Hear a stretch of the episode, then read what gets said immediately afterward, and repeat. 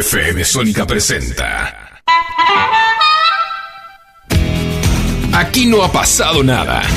Una hora con toda la actualidad política del conurbano.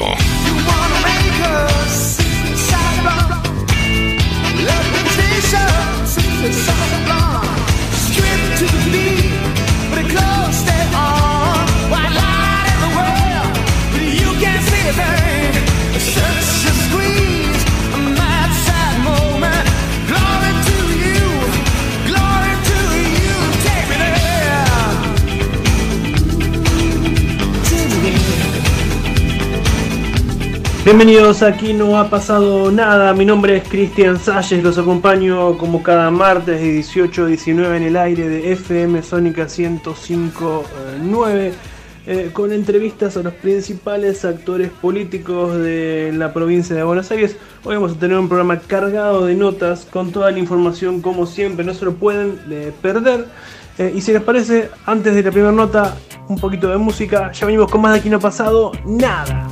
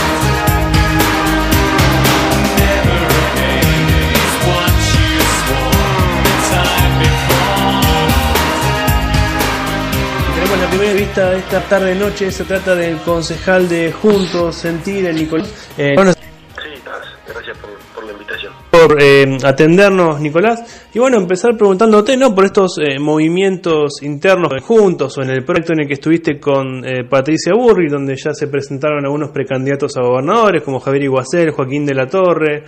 ¿Cómo viene este armado, estos movimientos, no? Sí, a ver, lo por por la propuesta de cómo, cómo nosotros más la realidad del país y de la provincia y, en mi caso eh, para, para, para poder dejar esta dinámica de grieta, de debate permanente, pendular, que a dos años cambiamos de rumbo. Ese marco, que es, el, eh, digamos, ese es el marco de Juntos por el Cambio, en donde la unidad no es un, un lugar relevante que, una tarea relevante que llevar adelante.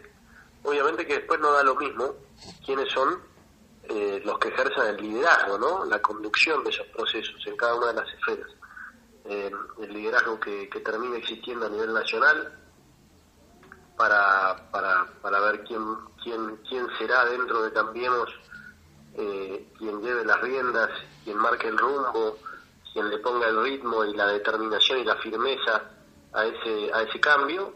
Lo mismo para la es razonable y creo que la ciudadanía ya lo ha entendido que, que, ahí es donde empiezan las diferencias, ¿no? Todas las similitudes que hacen a la unidad de Cambiemos respecto de las políticas públicas que creemos que hay que llevar adelante y los valores que defendemos como espacio, eh, que son comunes, empiezan a encontrar algunas, algunas virtudes o cualidades diferentes de, de, los liderazgos, ¿no? Y ahí es donde la gente busca distintos atributos.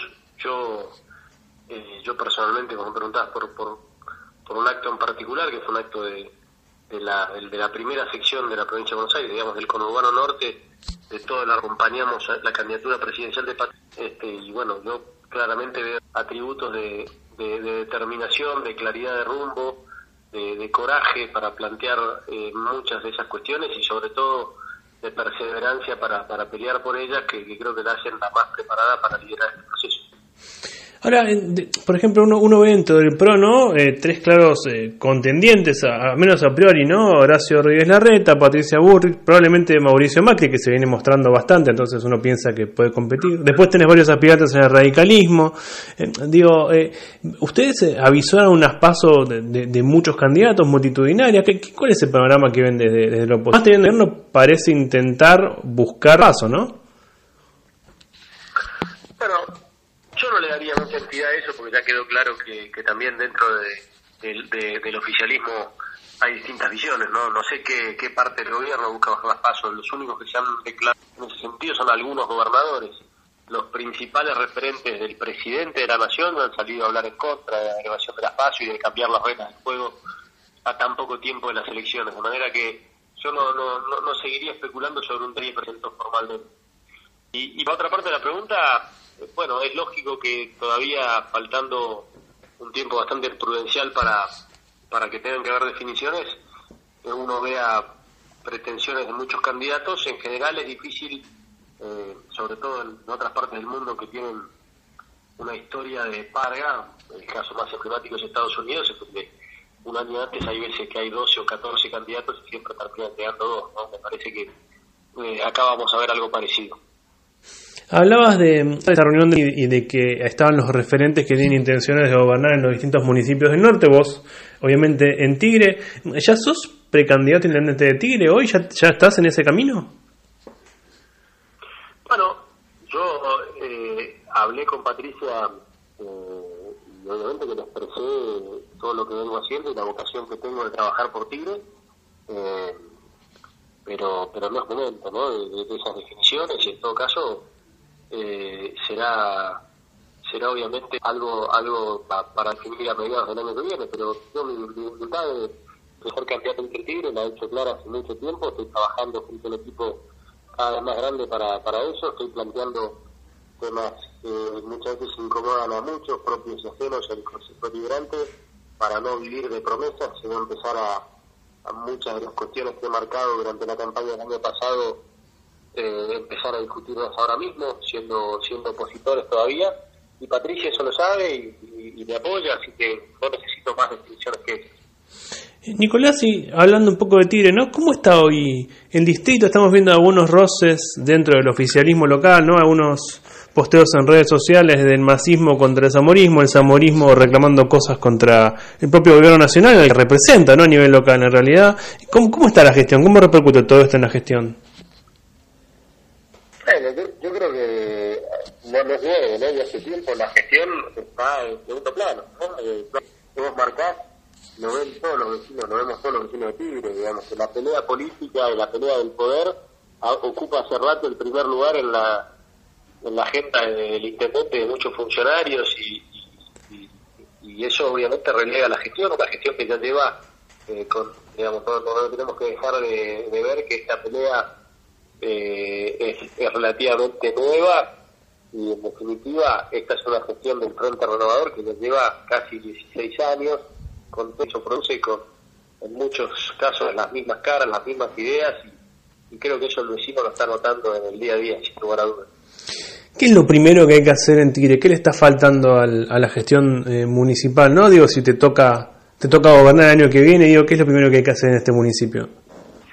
Mira, hay, cosas, pero vos me estás preguntando la, la primera, la prioritaria. Yo creo que lo, que recibo de mis recorridas y en todas las localidades, sea del estrato social que sea, uno de los temas que siempre sale y viene arriba eh, es el tema de, la salud pública, no no tanto no tanto la infraestructura de salud pública que eh, que no, no, no, es escasa que, que hay eh, en todas las localidades uno y en algunas dos, dos en algunas localidades dos centros de salud de atención primaria cuando hay 3 HDI, el Hospital Materno Infantil, el Hospital General en Nores, en Tigre Centro y el Hospital Provincial en Pacheco, no diría que no, no, es un problema de falta de infraestructura, es un problema de presupuesto en salud, eh, porque lo que se nota permanentemente es la falta de personal.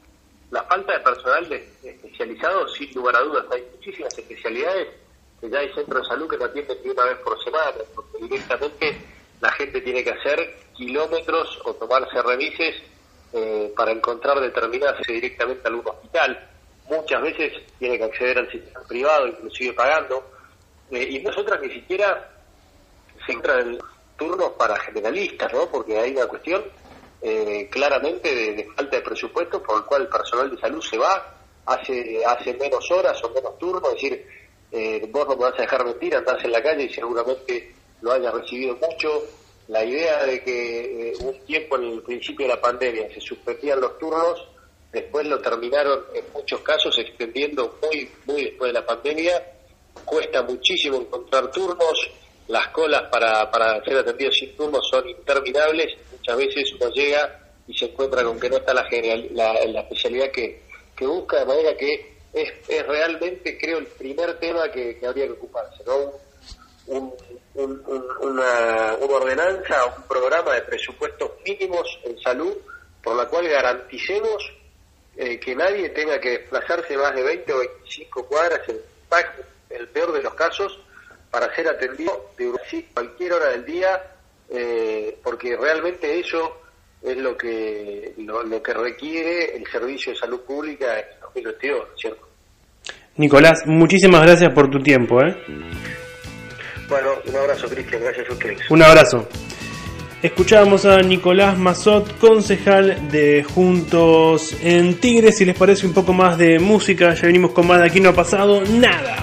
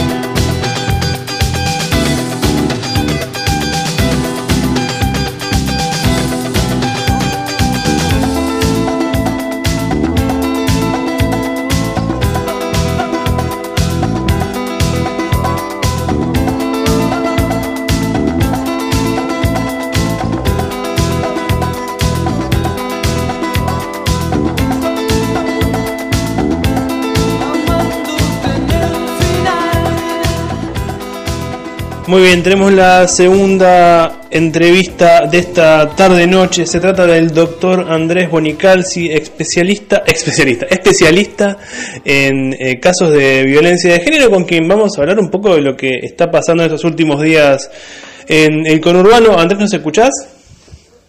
Sí, sí, ¿cómo estás, Cristian? Buenas tardes. Buenas tardes, Andrés. Bueno, gracias por la comunicación. Eh, primero, y bueno, queríamos preguntarte, ¿no? Eh, venimos viendo casos de, violencia contra las mujeres, de femicidios casi todos los días. Eh, cito lo que pasó entre, entre ayer y hoy, el caso en Loma Hermosa, el caso en Campana.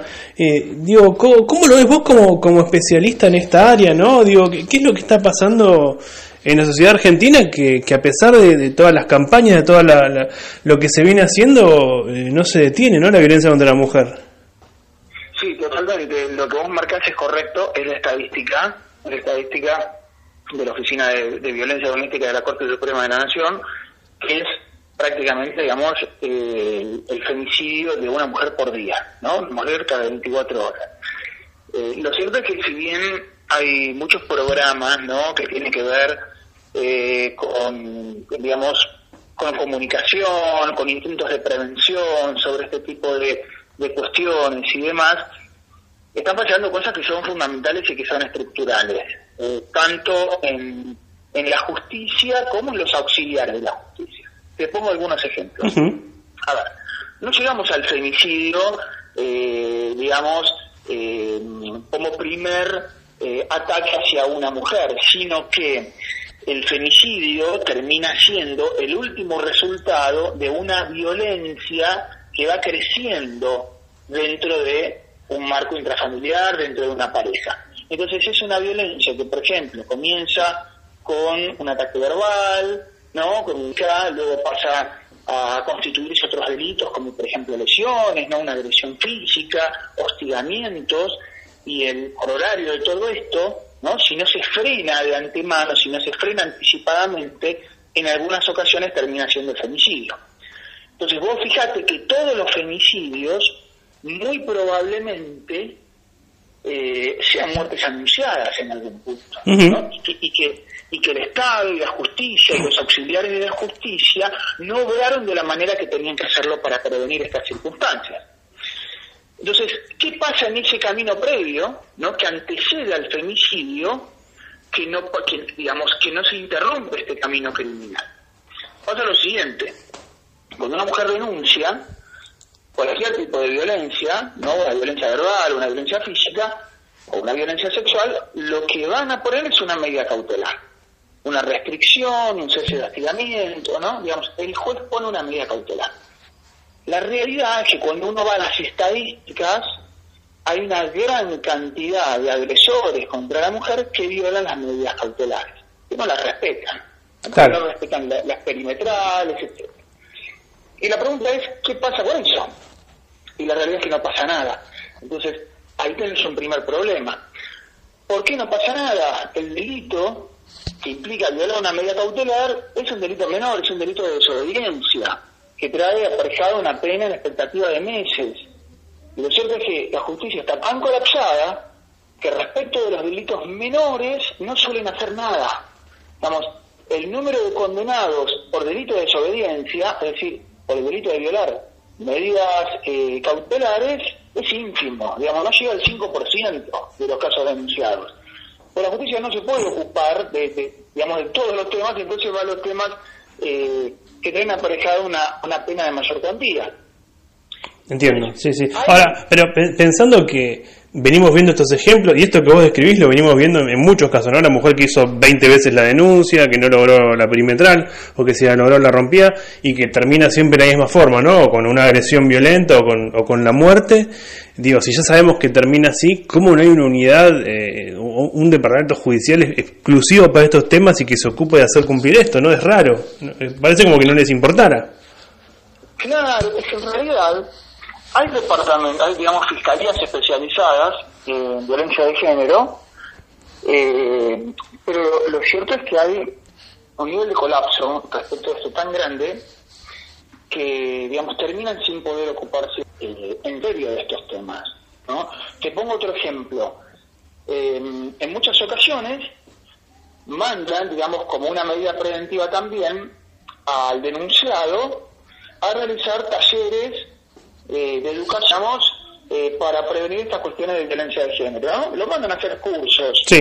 Ahora, para que vos te des una idea, un tipo que mandan a hacer un curso sobre violencia de género, digamos, tiene cupo recién para dentro de dos años aproximadamente. O sea que, digamos, esto que intenta hacer un resorte terapéutico de alguna manera, ¿no? Porque también hay que ver en este sujeto agresor las características de personalidad que tiene, ¿no? En, en muchos casos un perfil impulsivo, con una violencia latente y demás cuestiones.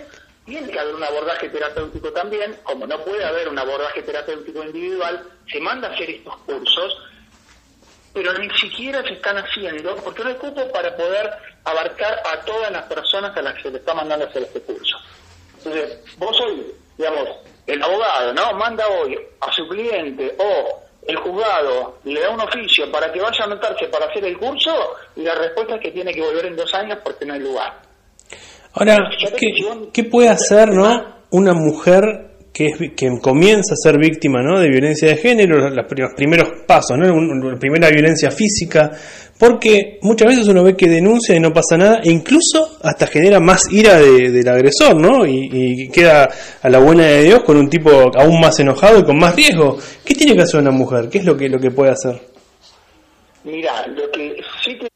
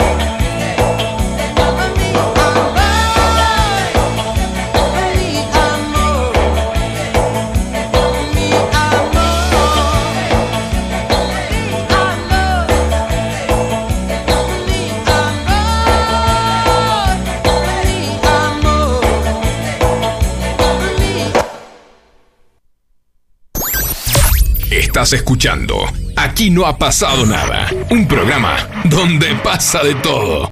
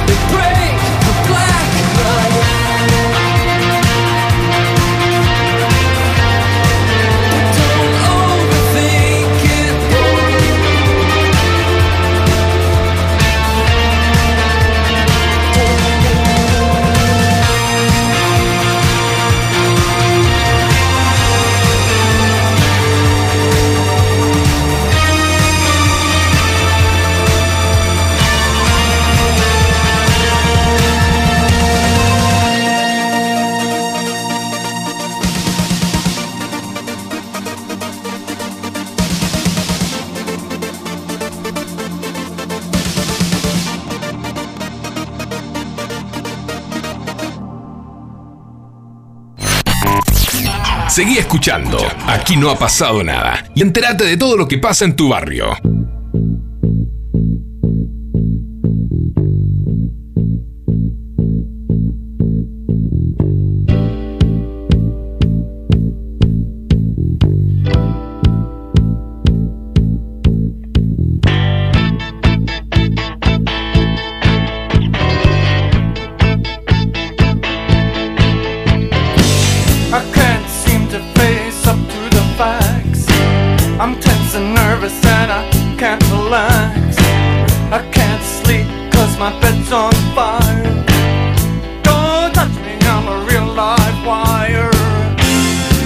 psycho killer.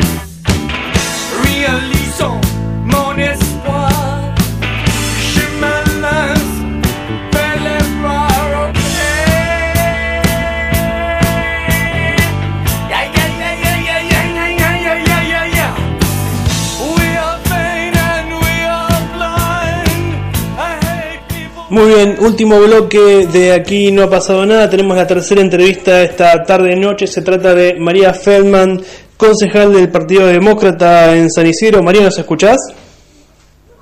Sí, ¿cómo estás, Cristian? ¿Cómo están todos los oyentes? Muy bien, María. Bueno, gracias eh, por la comunicación. Eh, Primero, bueno, queríamos preguntarte, ¿no? Ayer estuviste recorriendo el centro de San Isidro eh, junto a Javier Milei, ¿no? Eh, ¿Cómo viste primero la recepción de la gente de la figura de Milei, ¿no? Tan en boa en estos tiempos.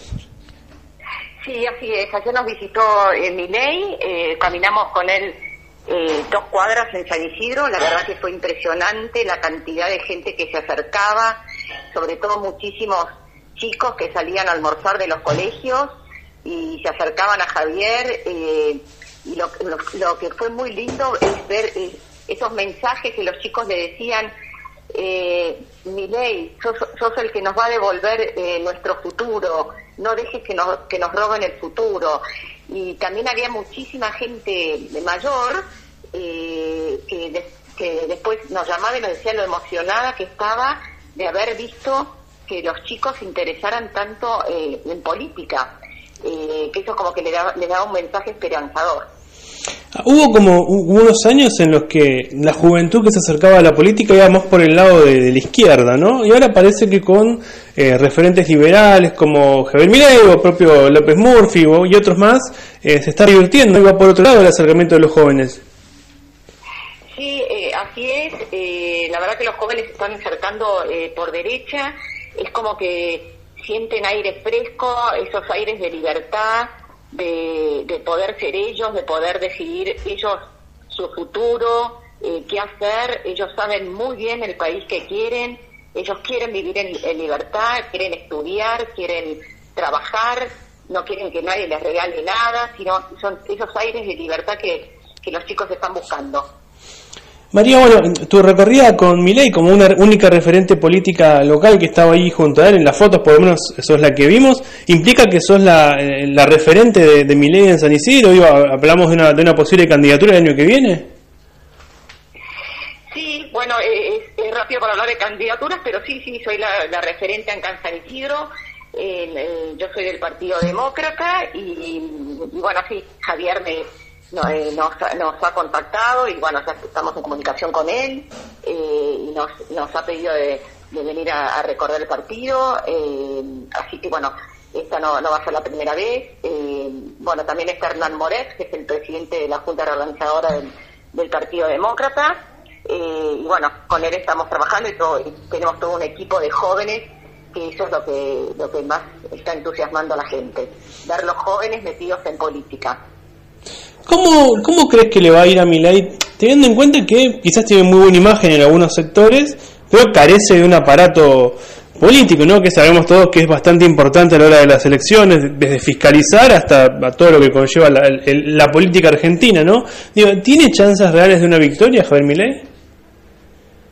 Y mira, como, como se viene moviendo y cómo está la cosa, eh, la verdad que somos eh, muy positivos en las chances que tiene porque la gente está muy eh, eh, la gente está muy muy desairada no sabe para, para dónde ir y, la verdad que ven ven en Miguel una figura que les puede ofrecer un porvenir un futuro.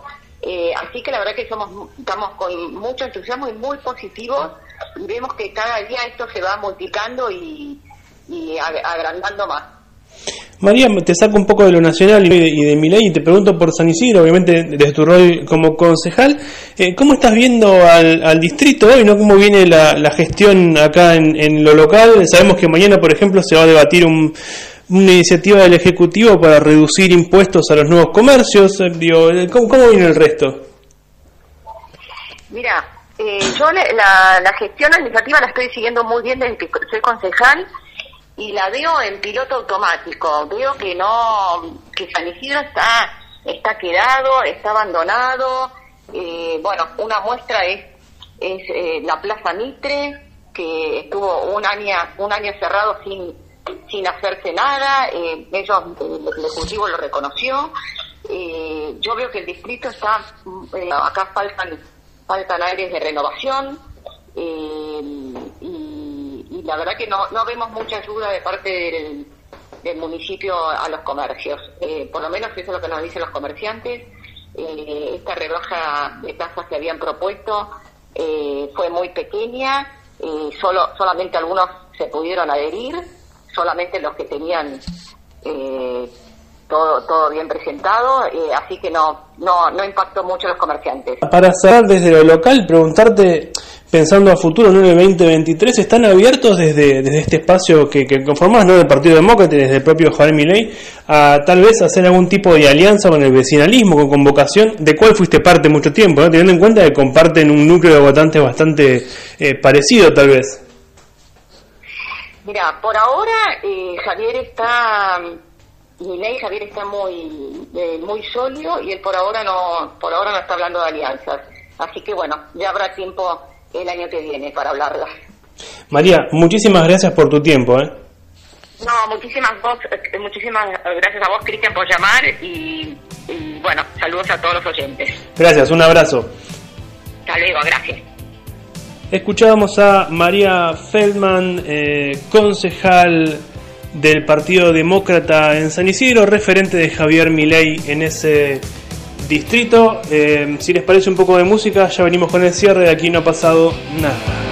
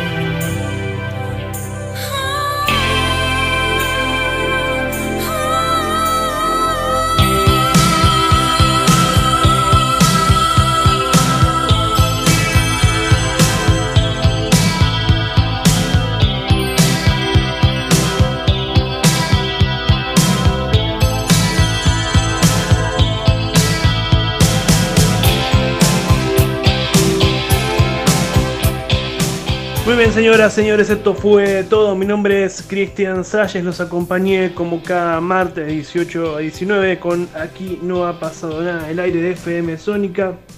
Nos escuchamos el martes que viene. ¡Chao!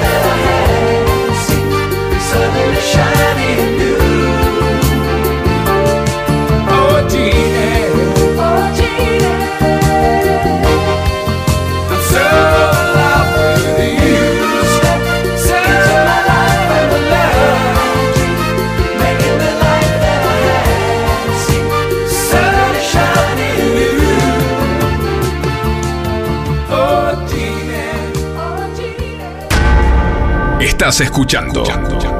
Aquí no ha pasado nada. Donde la rosca se cocina.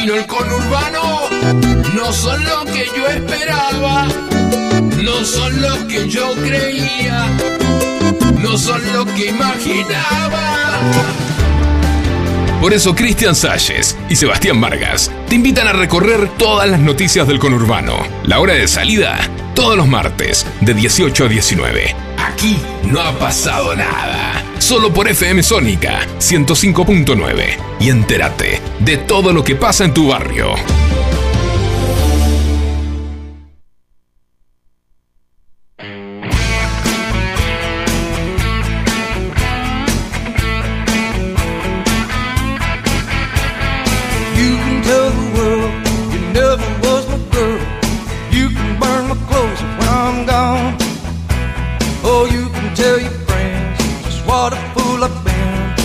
laugh and joke about me on the phone. You can tell my arms to go back into the phone. You can tell my feet to hit the floor. Or you can tell my lips to tell my fingertips they won't be reaching out for you no more. Don't tell my heart, my achy, breaking heart. I just don't think he'd understand. And if you tell my heart, my achy, breaky heart, he might blow up and kill this man. Ooh.